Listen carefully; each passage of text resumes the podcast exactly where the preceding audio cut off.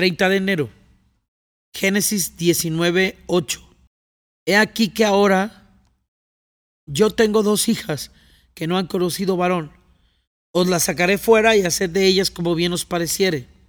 Solamente que a estos varones no les hagas nada, porque vinieron a la sombra de mi tejado. Lo llamemos el justo diluido, lo llamemos el justo mezclado, lo llamemos el justo desvanecido. Lo da perdido la cabeza. Los ángeles han entrado a su casa y se han hospedado con él. Y cuando los hombres de Sodoma llegan y le dicen, danos a esos hombres para que los conozcamos sexualmente, él dice, no. Y se te hace tremendo, ¿no?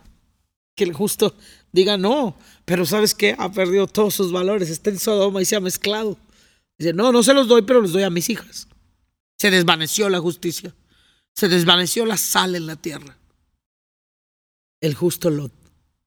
Justo, pero no alcanzó a nadie porque solo afligía su alma sin cambiar de actitud.